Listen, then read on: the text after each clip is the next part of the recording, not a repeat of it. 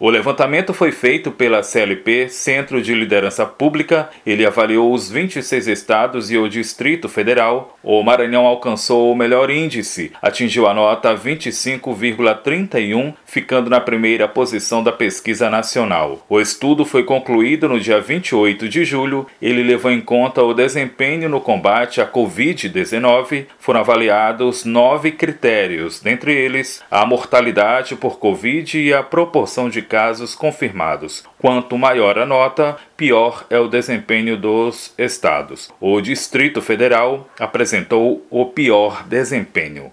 Adalberto.